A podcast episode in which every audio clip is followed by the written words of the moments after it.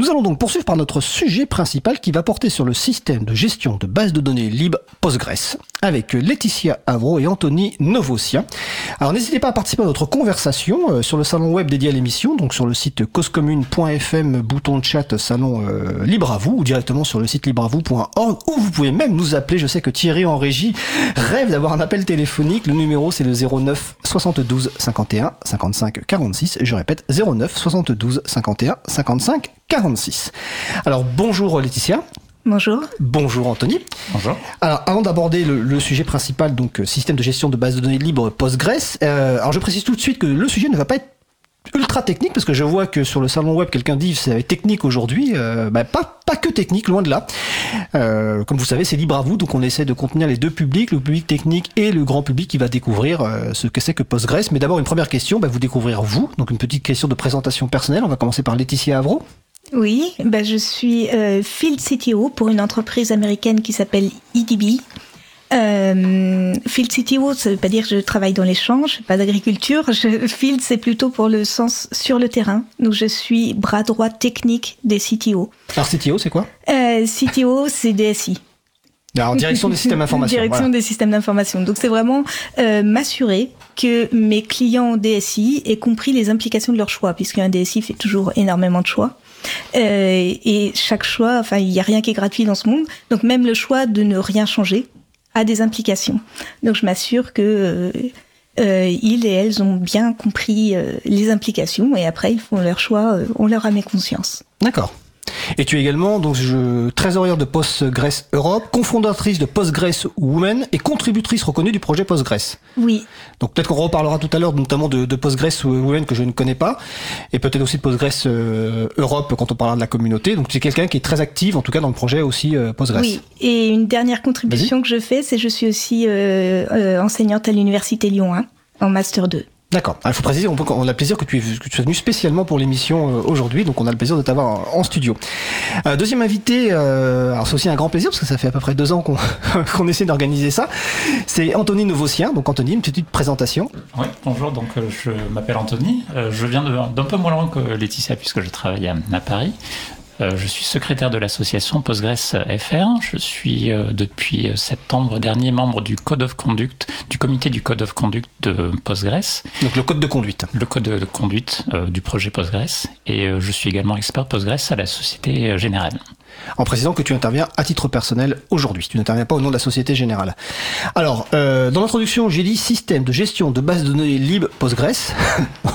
On va peut-être commencer par la première partie, euh, celle qui est sans doute euh, la moins connue des, gens. système de gestion de base de données. C'est quoi un système de gestion de base de données? Qui veut commencer par essayer d'expliquer ça? Bon, Laetitia. Alors, aujourd'hui, on a énormément de données, mais c'est pas nouveau en fait. Ça date des années 70.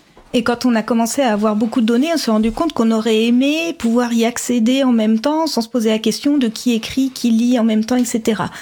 Ça, c'était pas possible de le résoudre avec le stockage, puisque euh, quand on a un fichier, euh, on peut pas avoir deux personnes qui écrivent en même temps dessus.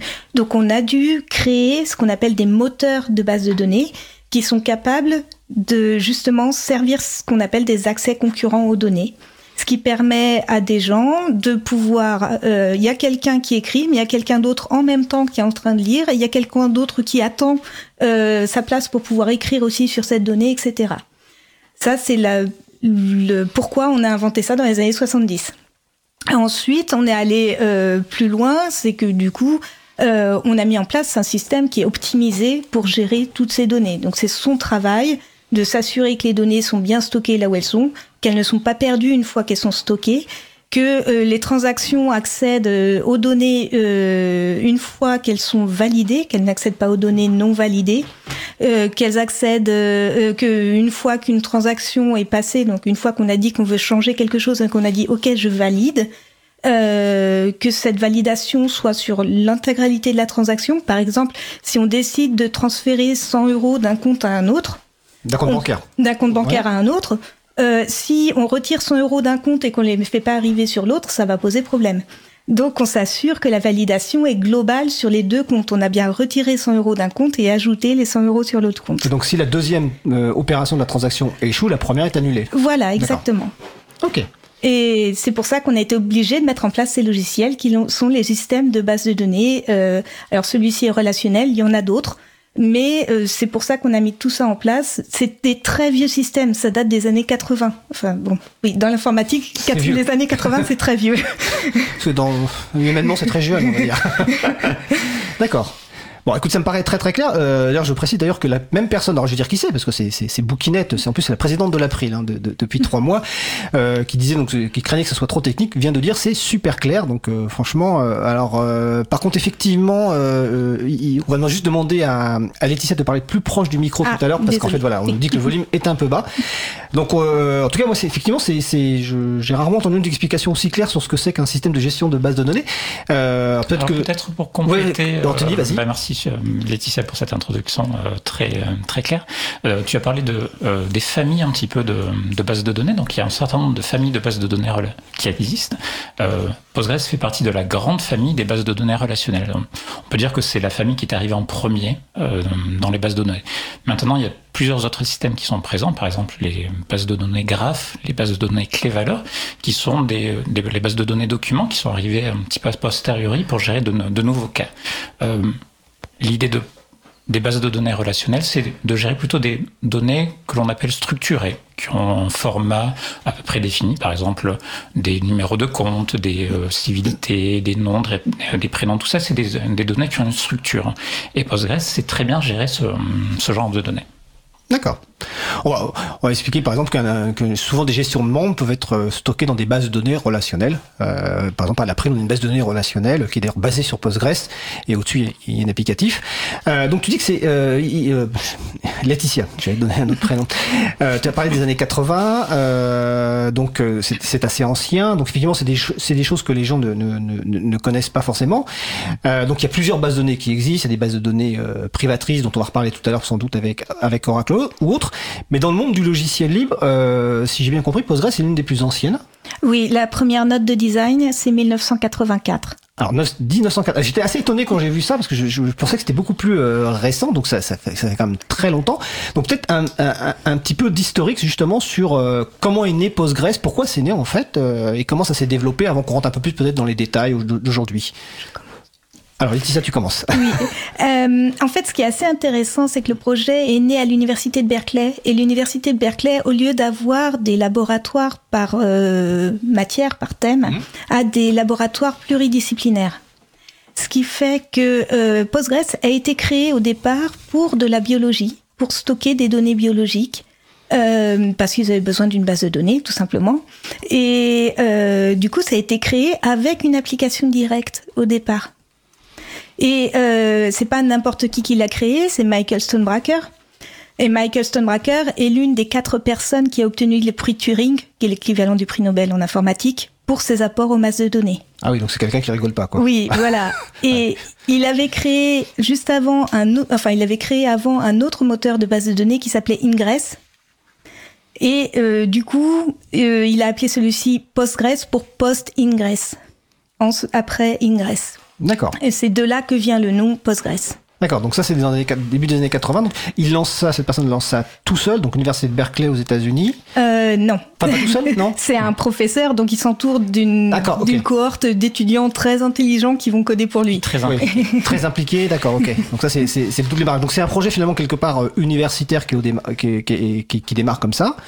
Euh, ça va être quoi le développement? Parce que euh, aujourd'hui, on va en parler tout à l'heure, Postgres est utilisé dans, dans, plein de cadres, dans une petite, asso enfin, petite association, dans une association comme la Prime, mais notre base de données n'est pas très très grosse, mais on va en parler tout à l'heure dans des grandes entreprises qui l'utilisent. Hein. toi, tu travailles à la Société Générale, mais on peut parler aussi de la SNCF et autres. Comment s'est développé ce projet euh, à partir de ce, effectivement de Berkeley? Comment c'est sorti de Berkeley en fait quelque part? Alors, euh, tu parlais du tout début de, Postgres, donc euh, il y avait euh, au début, en 80, en disant en 84. Euh, en 86, il y a un papier qui sort, le design de, Postgres, en 86, qui liste un certain nombre des, euh, disons, des griefs que les étudiants et l'équipe faisaient à, Post, Ingres, pardon, euh, et donc ont décidé d'une certaine manière de forquer, donc de prendre un nouveau de faire un nouveau développement se basant sur un petit peu sur sur Ingres. Donc euh, il y a des développements qui restent dans le giron universitaire pendant un certain nombre d'années. Et en 95, euh, en fait, le projet devient, c'est là où le projet devient libre, euh, véritablement. Il est ouvert à contribution, il est ouvert et disponible, le code source devient libre et euh, disponible sur Internet. Et il choisit un nom un petit peu curieux, Postgres 95 d'ailleurs. Oui. Et, et, aussi l'autre chose intéressante, c'est qu'à l'époque, il y avait très peu de licences libres. Et du coup, le projet Postgres a déployé sa propre licence alors c'est une licence PostgreSQL qui ressemble un peu aux licences bah, de, euh, université américaine. Oui. Euh, donc une licence qu'on dit en fait on peut en faire un peu ce qu'on veut à partir du moment où simplement on, on conserve l'attribution des, euh, des, des contributions de chacune et chacun, c'est ça? Euh, En fait c'est encore plus libre que ça. Ah, c'est on peut faire tout ce qu'on veut du moment qu'on ne fait pas de procès à PostgreSQL. D'accord, ok. Euh, la licence tient en moins de 140 caractères. D'accord, ok. Oui, parce que tout à l'heure, dans la, dans la chronique d'avant, on a parlé d'une des lic autres licences libres qui existe, qui est très connue, qui est la GNU General Public License, qui elle fait plusieurs pages, mais dans le contexte, dont l'objectif est un petit peu euh, différent. Il y a très peu d'obligations en fait avec euh, cette licence-là. C'est effectivement fait euh, ce que vous en voulez. On dit qu'elle est assez proche de la licence MIT. Oui, c'est oui, ça. C'est à ça que je pensais. La licence voilà. MIT, euh, donc Massachusetts Institute of Technology, qui est une licence qu'on dit permissive, c'est-à-dire qu'on peut faire plein de choses. Euh, sauf que voilà, il faut effectivement ne pas remettre en cause ce qui a été fait par les, par les personnes. Voilà. Euh, donc c'est à partir de à partir du moment où ça, ça, devient libre, que ça commence à sortir. Et est-ce que euh, il y a des réflexions euh, sur la, la formalisation de, de, ou la structuration du projet? C'est-à-dire, euh, est-ce que alors, excusez-moi, j'ai pas retenu le nom de la personne qui a lancé ça, mais vous Michael Stonebraker. Alors, Stonebraker, euh, est-ce que euh, il décide de conserver, je, je dirais, le, la, le, leadership sur ce projet? Est-ce qu'il décide de créer une fondation? Comment ça se passe? Quelles sont les discussions? Et, et aujourd'hui où ça en est en fait? Alors, je, bon, il est resté un certain temps pour moi dans dans, dans le projet, mais c'est un, c'est une personne qui a une énormément d'idées euh, sur les bases de données. Euh, donc, ça a donné naissance à Postgres, mais ça a donné naissance à aussi à d'autres projets avec d'autres systèmes de gestion qu'il a mis mis en place. Donc, il a lancé énormément de start-up, euh, ce monsieur-là, à un moment donné. D'accord. Et euh, je ne sais pas à quel moment il s'est retiré du projet. Bah, euh, moi, je dirais qu'à partir du moment où il y a eu le, la formation du PGDG, donc le Postgres Development Group, et j'aurais mmh, bien daté ça en 1995. Mmh.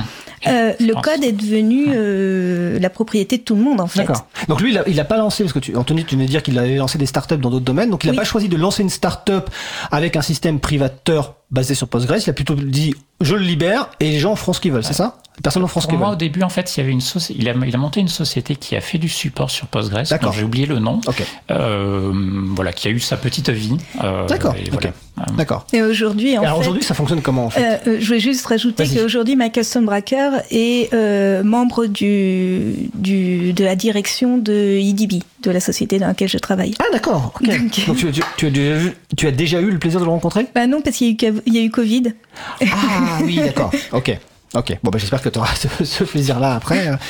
Donc avant qu'on qu qu parle un peu technique sur les, les forces euh, et, et peut-être les faiblesses de, de, de Postgres, euh, on va finir sur cet aspect libre. Euh, Aujourd'hui, en fait, comment géré le projet euh, Enfin, même si on va en parler un petit peu. Non, on en parlera un petit peu peut-être après le projet dans la deuxième partie. En fait, je regarde mon, mon, sé, mon, séquencier et je me dis que je suis un peu en avance.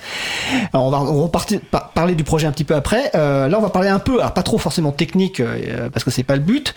Euh, mais aujourd'hui, on peut se poser la question euh, pour quel type de projet euh, on peut utiliser ce type de base de données relationnelles Postgres? Est-ce que c'est des petits projets, des gros projets? Euh, Quel type de compétences il faut? Euh, Est-ce qu'il Quel est le coût entre guillemets humain? Et après on parlera. là je parle d'un projet qui part de zéro. Je parle pas d'un projet de migration. Je, après je poserai la question sur un projet de migration parce que c'est très très différent. Mais voilà, quelqu'un qui se dit que ce soit une grande entreprise, une petite ou, ou autre, se dit tiens j'ai un projet qui va nécessiter une base de données. Pourquoi choisir PostgreSQL euh, Postgres, excusez-moi. Alors, euh, la première raison pour laquelle il faut choisir Postgres, c'est que c'est le moteur de base de données plébiscité par les développeurs. Dans le, le sondage annuel de Stack Overflow, euh, donc plus de 100 000. Euh, Alors Stack Overflow, c'est un site web, de un forum, forum oui. d'informaticiens, ouais. et dans, ils font un sondage annuel, plus de 100 000 personnes répondent, et ça fait plusieurs années que Postgres était le préféré. Et cette année encore, c'est le système préféré des développeurs. Je sais pas vous, mais moi, quand quelqu'un veut travailler avec un outil, je lui dis bah oui. oui. Alors pourquoi justement c'est le système préféré alors? Il euh, y a, euh, j'ai un, un, copain qui dit on peut être sûr euh, de quasiment rien sauf du fisc et de Postgres. D'accord, ok, donc c'est- quoi? C'est la fiabilité et la capacité Oui. peut-être à gérer tous les types de projets? Euh, alors moi j'aurais tendance à dire qu'il Postgres peut tout faire Ouais. euh, à partir du moment où on a où on a intégré les fonctionnements de Postgres et que le code est développé pour fonctionner avec Postgres. Euh, D'accord, donc c'est une écriture spécifique de code pour que ça Bah, soit optimisé, c'est ça? Optimisé pour les systèmes relationnels. D'accord. Déjà, D'accord. parce que si on fait quelque chose en n'imaginant pas qu'on va avoir un système relationnel, ça va pas bien marcher. Donc autant utiliser une base de données d'un autre type à ce moment-là? Oui, voilà.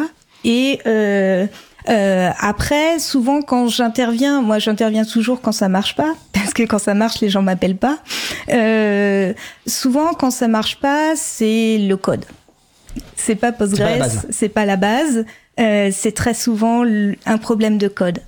Euh, la vision du, des requêtes n'est pas ensembliste, c'est-à-dire ah, que mais pas quoi? Ensembliste. Ah oui. C'est-à-dire que euh, donc Postgres utilise le SQL, qui est un langage normalisé euh, de requêtage de bases de données. Il y en a d'autres, mais il a une vision ensembliste des choses. Il est basé sur la théorie des groupes de Galois, etc.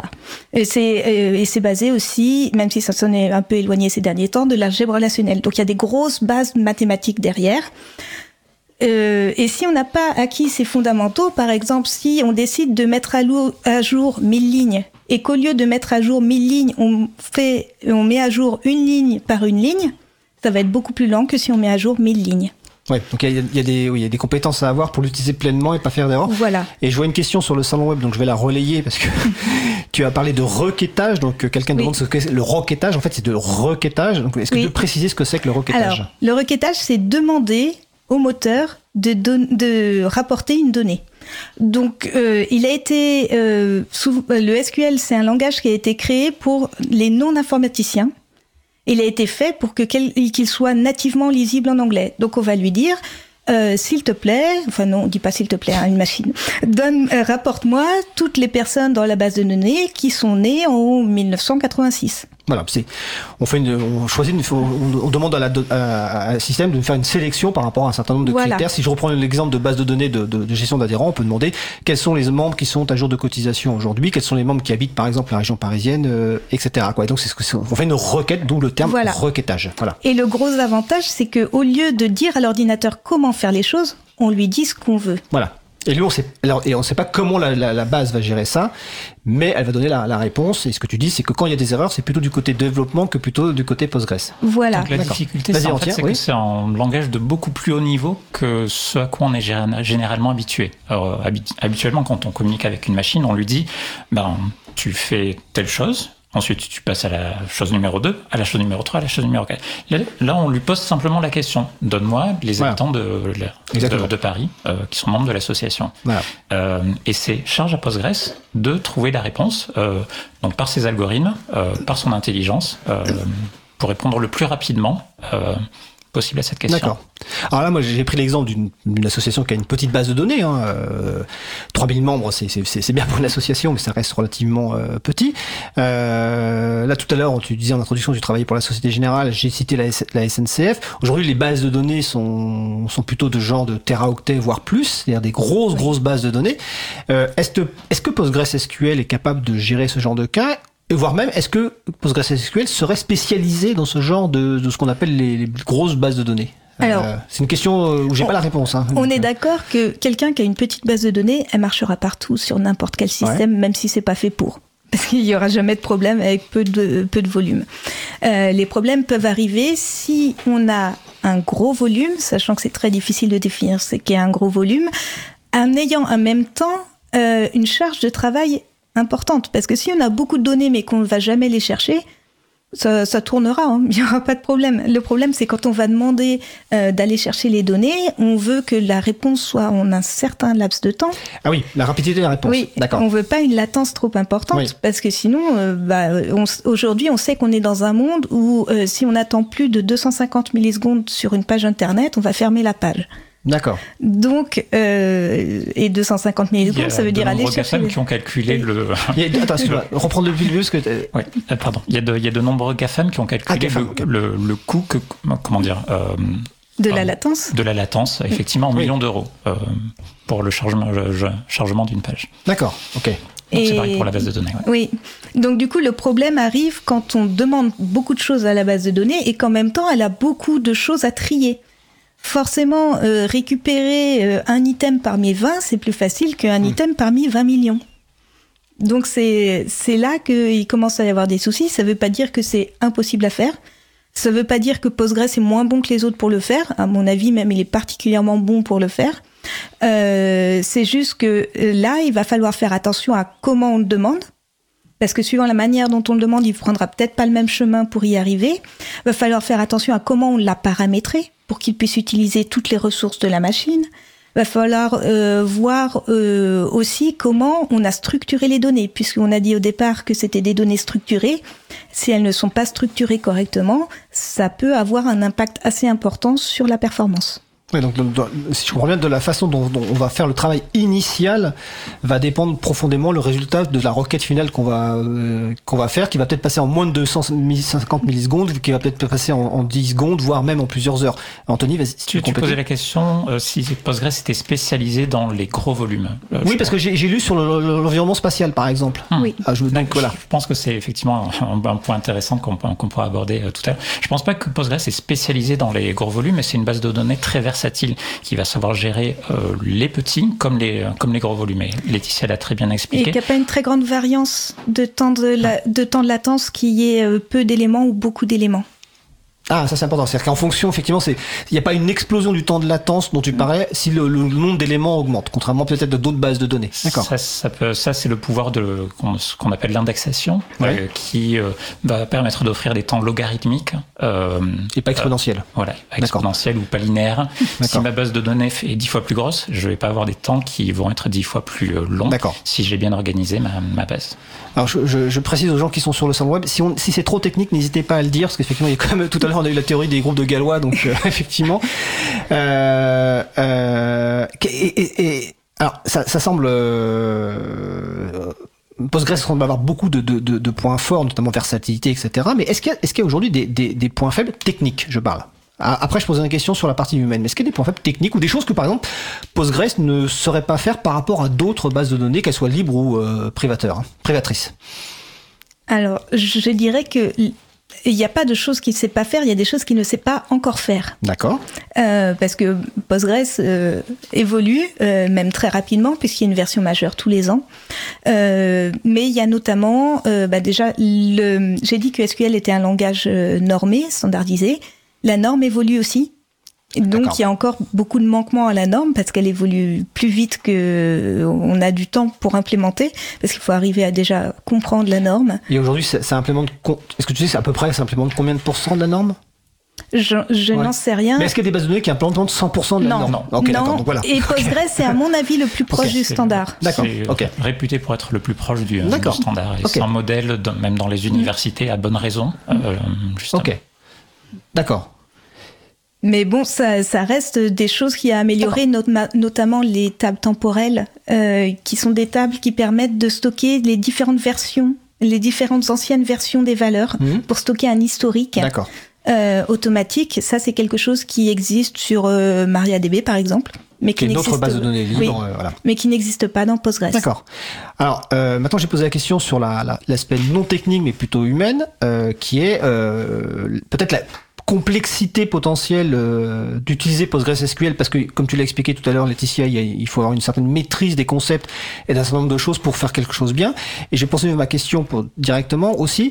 Est-ce que euh, dans les formations actuelles des jeunes euh, ingés, est-ce qu'il y a des formations à PostgreSQL, à Postgres plutôt Alors je dis PostgreSQL parce que ça s'écrit SQL à la fin. Postgres. On peut dire les deux. Voilà, on peut dire les deux. Est-ce qu'il y a de la formation sur les jeunes ingés? Donc est-ce que les jeunes ingés qui arrivent sur le marché du travail, en tout cas les personnes qui ont été formées, est-ce qu'elles ont reçu une formation sur ces, à la fois sur les concepts de la base de données et puis sur la base de données elle-même. Alors, je peux dire que quand moi j'ai fait, j'étais en, école d'ingénieur, j'ai plutôt appris à utiliser en tant que développeur la base de données. Donc à faire des requêtes euh, pour poser les questions à la, base de données. Ça, j'en ai fait sur plusieurs systèmes de gestion de, de base de données.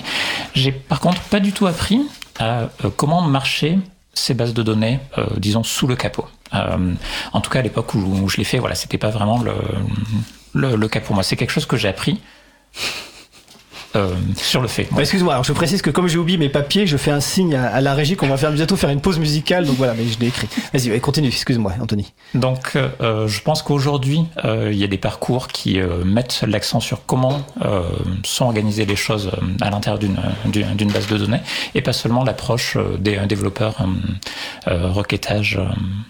Alors, je vais, je vais nuancer un peu ce propos. Justement, j'enseigne à l'université Lyon pour faire ma part parce que je me suis rendu compte qu'il y avait énormément de formations en informatique où il y avait zéro connaissance en base de données ou près de zéro. C'est-à-dire, c'était des gens qui apprenaient encore le langage SQL d'avant 1992. Donc, euh, pour avoir une vision, euh, pour les informaticiens qui veulent avoir euh, quelque chose de très visuel sur ce qu'est 1992 en informatique, c'est Windows 3.1. Euh, donc euh, c'est vraiment quelque chose d'extrêmement ancien. Le langage a énormément évolué depuis. Euh, et pareil, moi, ce que j'ai appris en école d'ingénieur, alors j'ai eu la chance d'être à Lyon où il y a plusieurs laboratoires de bases de données, donc j'avais des, des enseignants-chercheurs en base de données, donc j'ai fait pas mal de modélisation, j'ai eu des cours sur le langage, des cours aussi d'algèbre relationnelle, donc toute la théorie mathématique qui est sous le SQL, mais je n'ai pas eu la partie euh, compréhension du fonctionnement interne d'un moteur de base de données. D'accord. Alors, euh, on va faire une pause musicale. Je vous avais prévenu, ça passe vite le temps. Hein. C'est... Euh, excuse-moi Thierry, j'ai oublié mes papiers, donc on est obligé de... Oh bah en plus ça démarre tout seul, super Nous allons écouter Woman's Thoughts par Cyber SDF. On se retrouve dans environ 3 minutes. Belle journée à l'écoute de Cause Commune, la voix des possibles. Cause Commune 93.1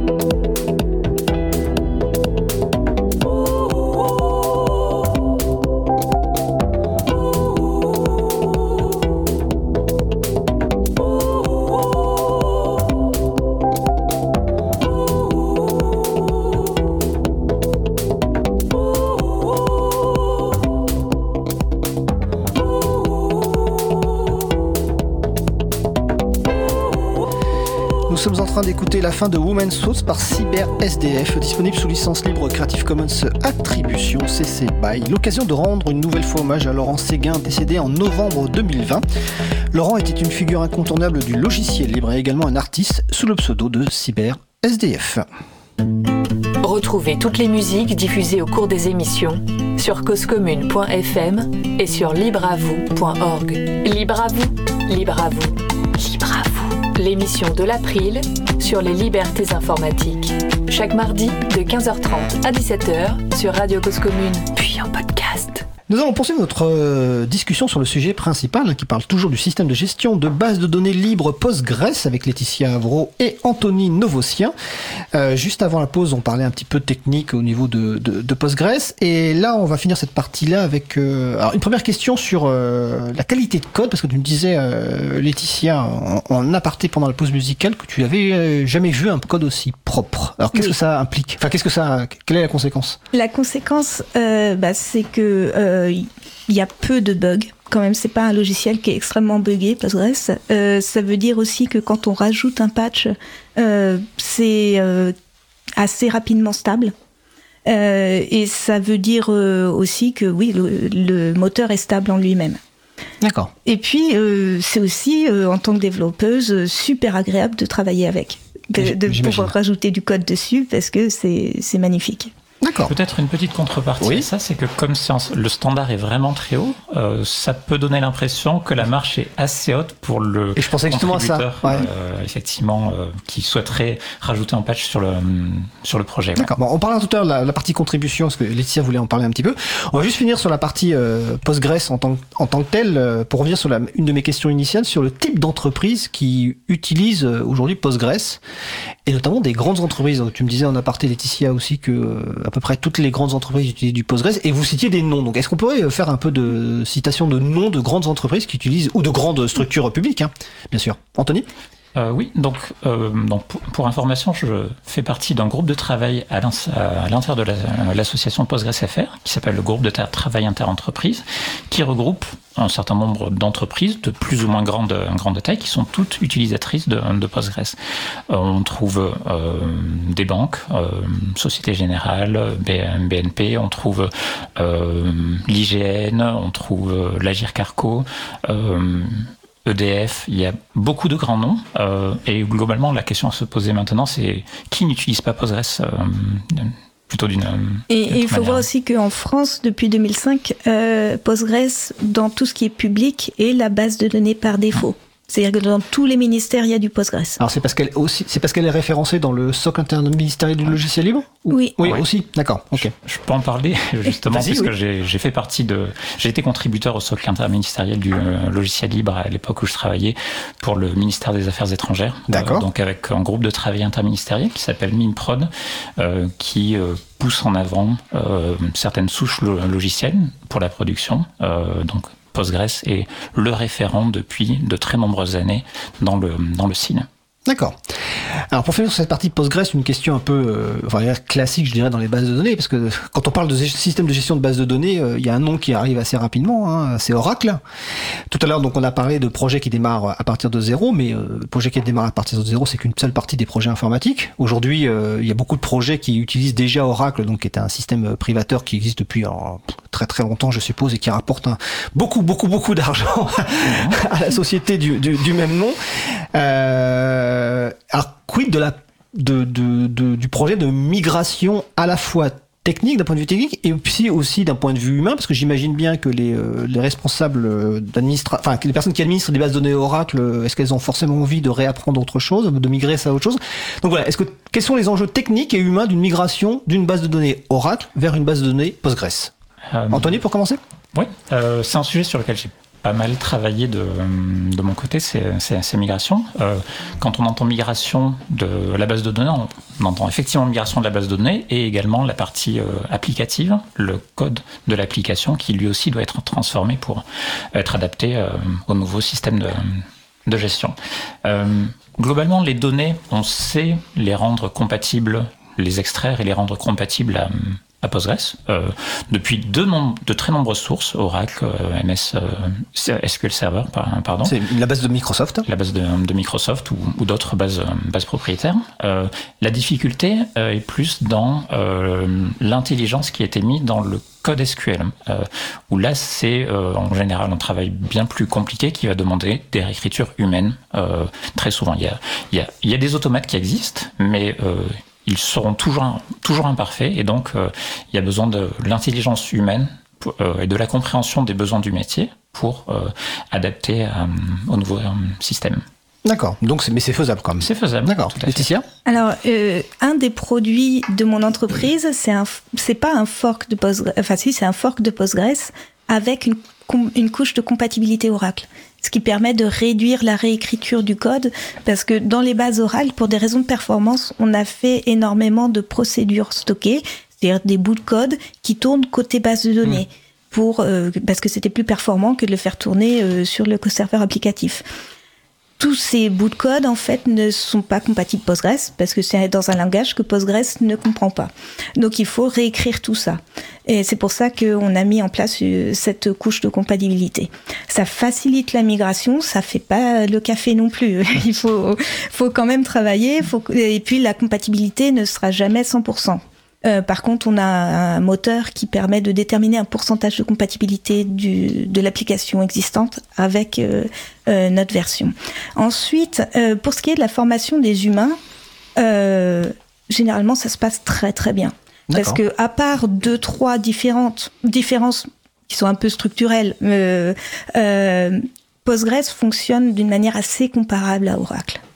C'est-à-dire qu'ils ont les mêmes problèmes, ils ont parfois été résolus de manière différente, mais euh, euh, globalement, euh, ça fonctionne. Enfin, c'est les mêmes problèmes, c'est la même manière de stocker les choses, et, etc.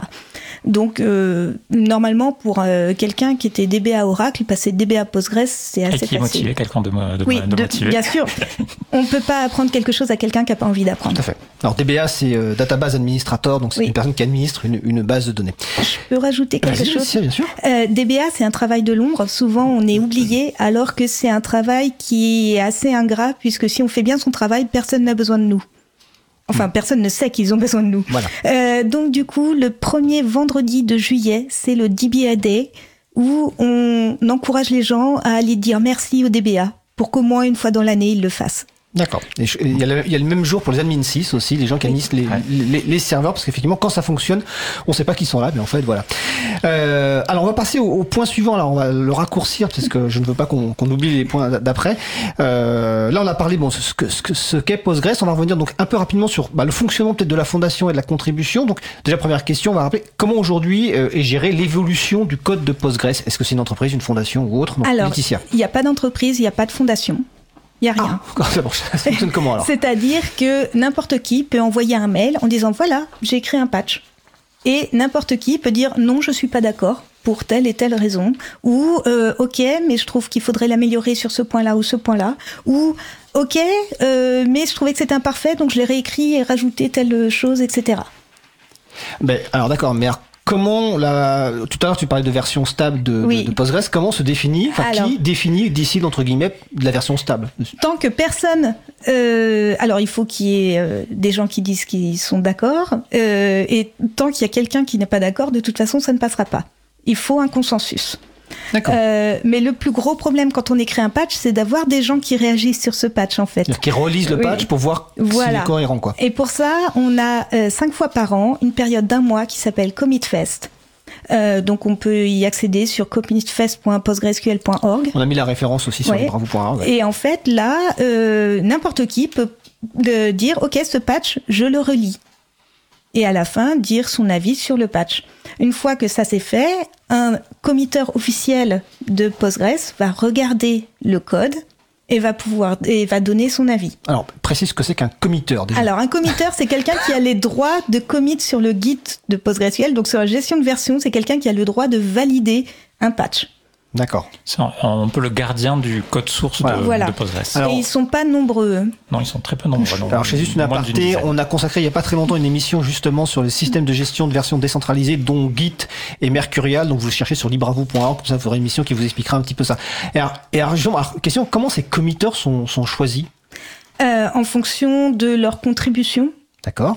Euh, passée. euh, C'est la communauté qui choisit quoi, c'est ça c'est la communauté qui choisit. Après, il y a aussi une, euh, il y a plusieurs associations, mais il y en a une qui est plus importante, c'est l'association de PostgreSQL Canada, euh, qui gère une réunion de développeurs euh, tous les ans à Ottawa.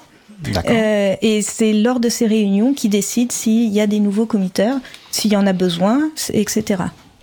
Ça, ça fonctionne un petit peu comme une méritocratie où les Ouais. contributeurs qui ont montré leur valeur euh, au bout d'un certain nombre de patchs et régulièrement d'années euh, peuvent être promus, euh, s'ils en ont le souhait, bien, bien sûr, committeurs sur le, sur le projet. D'accord. Et les, les contributions sont uniquement du code ou est-ce qu'il y a d'autres contributions Quelles sont les formes de contributions Déjà, euh, le code ne sera pas accepté s'il n'y a pas la documentation qui va avec.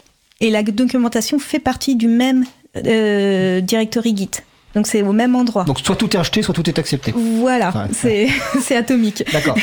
Euh, euh, donc déjà ça. Euh, ensuite, euh, on a énormément besoin de personnes qui sont qui parlent anglais, dont l'anglais est la langue maternelle, pour relire la documentation, Ah parce que on est à l'international et on écrit la documentation en anglais, mais peu d'entre nous ont l'anglais comme langue maternelle. Ensuite, on peut très bien organiser des événements. Euh, va y avoir Postgres, euh, PG Day Paris la semaine prochaine, mais il y a des Alors précise exactement le jour. euh, c'est les 22 et 23 22 et 23 mars. à l'espace 2023. Saint-Martin, à Paris. On mettra la référence sur le site. Euh, et euh, il y a aussi, euh, on peut faire des meet-up Postgres. On peut euh, simplement parler de Postgres autour de soi. Euh, euh, J'ai des euh, des amis qui sont, euh, enfin des collègues qui sont commerciaux, qui sont contributeurs puisqu'ils parlent de Postgres autour d'eux, tout simplement. Euh, et euh, même la communauté considère même qu'on est contributeur à partir du moment où on s'intéresse à Postgres, tout simplement. Bah, nous, quelque part, euh, dans l'émission, Voilà, bien- Voilà. bien- bienvenue parmi les Ah contributeurs. bah ça fait un grand plaisir, d'accord. Bah, l'émission en général, il n'y a pas que moi. D'accord, donc c'est ok. Euh, est-ce que tu dirais, que je- ça me fait penser à récemment on a parlé de Drupal, donc euh, un outil pour créer des sites web, où en conclusion l'une des personnes disait que finalement, euh, si je me souviens bien, on vient pour le code, on reste pour la communauté. Euh, est-ce que c'est un peu, est-ce que tu, est-ce que vous diriez un petit peu la même chose Parce que j'ai Alors- l'impression de qu'il y a ce sentiment-là. Alors- Peut-être que je me trompe, hein, je ne Je sais vais pas. peut-être donner mon. Vas-y, Anthony. Mon, mon avis. Avant, avant de travailler sur Postgres, je travaillais sur d'autres systèmes de gestion de bases de données, euh, notamment propriétaires. Euh, personne n'est parfait. Tout le monde a une vie avant. Voilà. Et euh, il y a eu euh, un certain nombre de rencontres qui ont été organisées par la communauté Postgres sur Paris, euh, des meet-ups organisés par des membres voilà, euh, influents euh, à l'époque. Euh, c'est vraiment ce qui m'a donné envie d'en faire partie. Euh, S'il n'y avait pas eu ces rencontres, globalement, euh, je ne ferais pas partie de la communauté euh, à ce jour. Et ça a été un, élément déclencheur pour moi et euh, je continue à y participer, euh, à contribuer euh, à mon niveau à, à cette communauté. Mais alors, finalement, euh, ça me vient penser, euh, dans la préparation de l'émission, euh, Laetitia, tu, tu, il y avait une- un sujet que tu voulais aborder, euh, c'était les différents types d'open source ou de logiciels libres.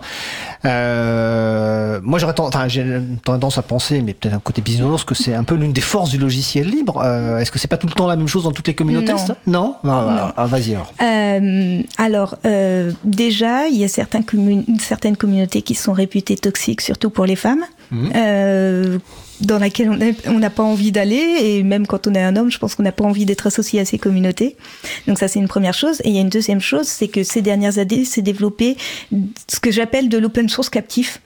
C'est-à-dire, c'est explique-nous. c'est de l'open source pour lesquels une seule société fait du support Ah, et une seule société maîtrise qui euh, euh, contribue.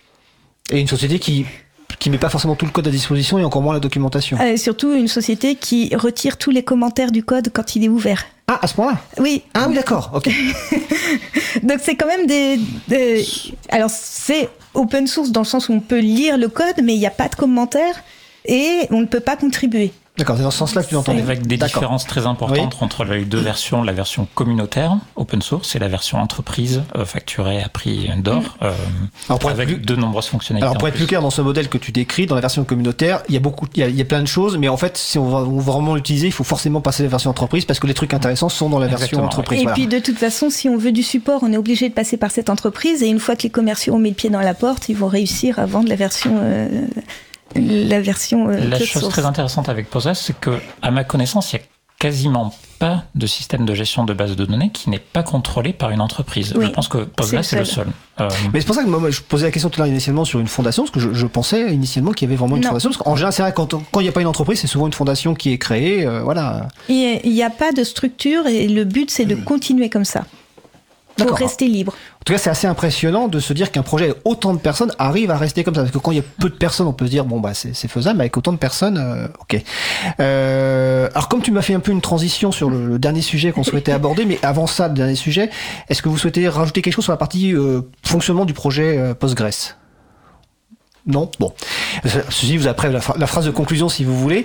Euh, tu as parlé donc de, de notamment de, de projets qui sont euh, toxiques. Hein, Oui. euh, euh, et donc l'un des sujets que tu souhaitais aborder et qui est, qui est important, donc c'est la place des, des femmes dans, dans le logiciel libre et plus, clé- plus clairement, euh, plus, plus clairement, plus largement la place, la question de la diversité, de l'inclusivité, ou même au-delà de la question du genre. Donc comme tu voulais aborder ce sujet, je te laisse déjà. euh, Oui, Commençons. alors euh, déjà la place de la femme dans le monde de l'informatique est pas énorme. Euh, il est aujourd'hui estimé à 25% en comptant euh, En comptant les non techniques. les non Ouais, c'est-à-dire les, les commerciaux. Les Voilà. Euh, si on regarde la partie développeur-développeuse, on est de l'ordre de 15%. Si on retire le front, le développement front, qui est la partie euh, visible, euh, et qu'on passe sur le bac, on est plus dans les 10%. Dans les bases de données, on est moins de 5%. Euh, je suis contributrice reconnue du projet PostgreSQL. On, nous sommes trois femmes sur 127 D'accord. dans le monde. Donc même pas 3%, quoi. Ouais. C'est euh, et je constate, même si ça a progressé, mais dans les événements, les entreprises n'envoient pas les femmes. Euh, alors même quand elles ont des, des, des, des experts Postgres, elles les envoient pas. voilà. Et pour Alors, quelle raison? Il y a peut-être plusieurs raisons. Il y a peut-être simplement que euh, j'avais une, une copine qui était technique, elle pouvait pas se déplacer parce qu'elle a des chevaux et que les chevaux ça mange, donc il faut leur amener à manger tous les jours. Euh, c'est une raison parfaitement valable. Euh, mais après, euh, les statistiques sont très claires. Les managers proposent moins souvent aux femmes des déplacements qu'aux hommes. Après, euh, euh, moi j'adore les déplacements, donc ça- Bah, heu- heureusement, parce que, parce que sinon on aurait eu du mal avec. Enfin, t'aurais pu Euh, intervenir à distance, mais. Oui, moi j'adore me déplacer déjà parce que ça me fait des vacances de la maison, j'ai pas à m'occuper des enfants donc c'est bien. Pardon, je suis désolée mon chéri. Euh, mais euh, c'est c'est aussi que euh, aller à des conférences, c'est entretenir son réseau professionnel Ah, clairement, oui. et c'est permettre une progression professionnelle. Donc si on n'a pas ça, ça fait une sorte de cercle vicieux. Après, il y avait autre chose qu'on essaye de changer, c'est dans les événements communautaires, souvent, euh, les événements sociaux se font dans des bars avec beaucoup d'alcool. Ah, ah, c'est ce que j'allais dire, avec beaucoup d'alcool, voilà, oui. Bon, surtout de la bière, mais de l'alcool quand même. Et c'est pas un événement, euh, c'est pas un environnement super friendly pour les femmes.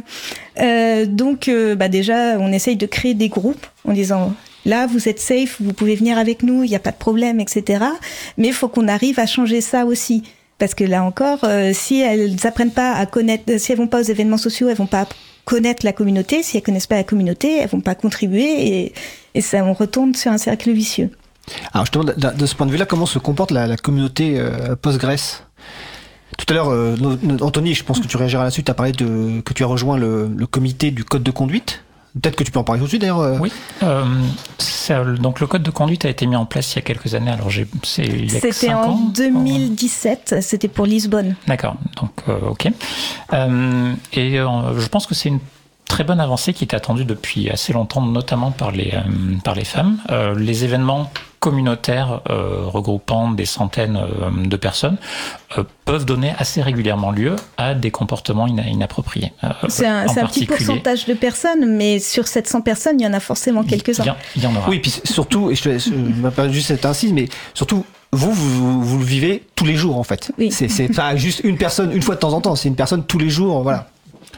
Donc, euh, qu'il a été mis en place, c'est une euh, très bonne chose. Et euh, les conférences qui se réclament être des conférences communautaires de la communauté Postgres sont s'engagent à respecter un, un, code de conduite, celui qui a été proposé. C'est quoi le principe C'est quoi le principe d'un code de conduite? C'est régir les interactions entre les individus et s'assurer qu'on a un milieu inclusif dans lequel tout le monde se sent en sécurité. Euh, je sais que Laetitia fait partie de ce comité. Du, oui, du premier comité. Du premier comité. Moi, je fais partie euh, depuis septembre dernier de ce comité et je pense que c'est un engagement euh, important envers euh, les, les, communautés. C'est un engagement qui retire beaucoup de naïveté aussi.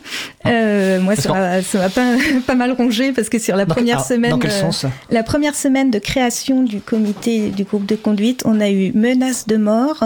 Ah, euh, harcèlement sexuel et puis il y avait un, une, une troisième, un troisième problème qui a été signalé. Donc on a eu trois trucs majeurs sur la première semaine de création du comité du code de conduite. Mais qui venaient de gens du comité ou des gens extérieurs Non, euh non, gens extérieurs, Ah oui, ok. mais c'était quand même, euh, c'était lourd. Enfin, des gens, on peut dire des hommes. Euh, oui, c'était que des hommes. C'est, c'est, oui, ok. Euh, si j'avais une question, enfin, euh, je surveille l'heure parce qu'il faut pas qu'on sur le code de conduite, euh, juste pour me, pour, enfin, c'est, c'est en gros, c'est en deux parties. Il y a ce qui est acceptable et ce qui n'est pas acceptable surtout, et puis il y a le traitement des, si quelque chose se passe mal, comment on peut agir, comment la personne Ouais. peut agir avec peut-être des, des gens qui sont référents, etc. C'est ça un code Oui. de conduite. Voilà, donc il y a, si, un, si un signalement, un, signa- Un signalement, oui. un signalement est fait aux personnes qui font partie de, de ce comité, le, co- le, co- le comité se réunit pour discuter de la situation. Est-ce que c'est, euh, euh, est-ce qu'il est responsable, euh, est-ce qu'il est, comment dire, Habilité. habilité à traiter ce- cet incident? Il y a des incidents qui peut-être ne relèvent pas de, de ses priorités. Ensuite, une décision est, est apportée, et un règlement, enfin, on Et puis, il y a, oui, le- on- il y a un témoignage des deux parties. Et Hum. puis, euh, ensuite, le comité de code de conduite propose une action à la core team du projet PostgreSQL. Et la core team prend la décision d'appliquer ou non euh, la décision. Et, pré- et précisons donc que le code de conduite, là on a parlé de- de- des questions de harcèlement sexuel ou autre, de questions de genre, ça concerne d'autres euh, Mais bien sûr. choses. Hein. C'est- Les, les menaces de mort, c'était sur un homme. hein. Oui, enfin oui. par un oui, homme sur oui. un homme. hein. Euh, c'est euh, vraiment tout comportement euh, inadmissible. Et le comité de code de conduite de Postgres s'applique à toute interaction entre deux personnes de la, de la communauté. Que ce soit Sur les réseaux sociaux, sur les réseaux sociaux, euh, sur euh, dans des conférences. dans les conférences, dans un meet-up, euh, partout. D'accord. Donc ça c'est relativement, c'est c'est récent si j'ai bien compris, la mise en place de... 2017. Ah, 2000, oui, d'accord, quand même, d'accord. Donc il y a un sorte, il y a quand même un certain recul. euh, de, avec ce recul-là, est-ce que finalement il y a eu des incidents qui ont été, enfin des incidents, des signalements qui ont été traités euh, Est-ce que des choses Oui, chaque, année, en fait, Ouais. le, co- le comité publie un rapport, euh, donc euh, anonymisé et puis euh, syn- synthétisé, des incidents qui ont été rencontrés au sein de la communauté. D'accord. Donc, qui est, qui est disponible sur le site postgresql.org euh, une fois, une, fois, une fois par an. Ok. Bon bah ça, ok. Alors je surveille l'heure, euh, euh, vu que notre intervenant suivant est déjà arrivé. euh, donc avant la question, à moins que vous voulez rajouter un point sur cet, euh, aspect-là, euh, non? Ok. Donc juste avant la question finale, est-ce que vous avez des annonces d'événements ou autres à faire? Donc j'ai noté les, les, les- le le Postgres, Postgres Day à Paris, donc les 22 et 23 mars, c'est ça. Donc on mettra les références sur le site de l'émission, bien sûr. Est-ce qu'il y a d'autres annonces ou d'autres euh, Juste en lien avec cette, Anthony? avec cette annonce, on parlait de la place des femmes. Euh, cette rencontre-là, euh, la Postgres, le, le PGDFR, le PGD Paris, Paris. pardon, est organisé entièrement par des femmes. Et le comité de sélection est également entièrement féminin. C'est une première dans euh, une. Eh ben, je dirais que c'est la première fois, moi en tout cas, c'est la première fois que j'entends parler d'une conférence tech organisée uniquement par des femmes sans que ce soit le sujet. Ah oui, je- je- ok. oui, tout à fait. Tout à fait. Et on va, on va, je, je précise que tu fais aussi partie de groupes euh, de, de structures qui regroupent des développeuses et autres, comme par exemple, ou peut-être que je me trompe, Duchesse, oui, Duchesse je France. fais partie de Duchesse France. Voilà, c'est c'est aussi comme ça qu'on est rentré en, en contact. Tu es, de, tu, es de- tu es la troisième ou quatrième personne qui, est- qui intervient euh, ici, euh, qui vient des, des duchesses. On mettra aussi les références évidemment. Euh, bah, la question euh, finale traditionnelle euh, en deux minutes chacune et chacun. On va commencer par Anthony.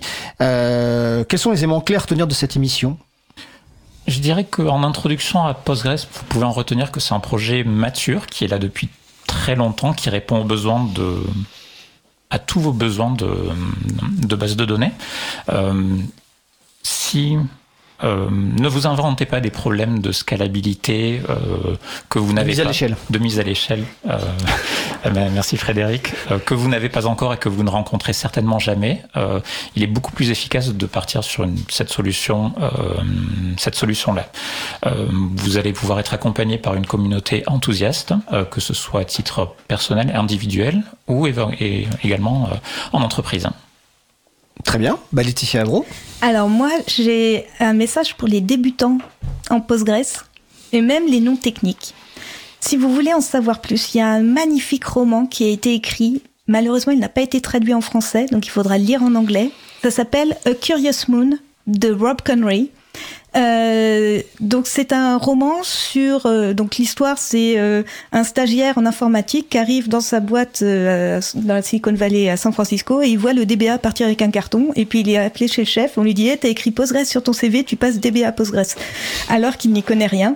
Et c'est son cheminement comment il apprend tout en travaillant sur des données qui sont publiques, c'est des données de la NASA qui existent ré- réellement sur euh, euh, les résultats de d'exploitation de euh, de la sonde Cassini sur une lune de Jupiter. Euh, et euh, c'est extrêmement intéressant de le voir progresser dans son métier de DBA, de mieux comprendre ce qu'est le métier de DBA. Et si on est technique, on peut aussi jouer les jouer les requêtes qui sont données. On peut aussi écrire des requêtes. euh, si on lit pas la page d'après, ben on peut écrire nous-mêmes les requêtes parce que c'est sur un vrai jeu de données. Et Ah, je bah. trouve que c'est super. Bon, bah, c'est cool. On mettra, on mettra la référence. On renverra le nom euh, précis. Euh, que c'était un grand plaisir de discuter de Postgres et de d'autres choses. Et je vais juste en profiter pour les personnes qui nous écoutent et qui se diraient que je, on- elles aimeraient bien intervenir aussi dans l'émission, qu'elles ont des idées de sujets. N'hésitez pas à nous contacter parce qu'en fait, euh, l'idée de ce sujet sur Postgres, je le disais il y a deux ans, j'avais contacté An- An- Anthony pour intervenir.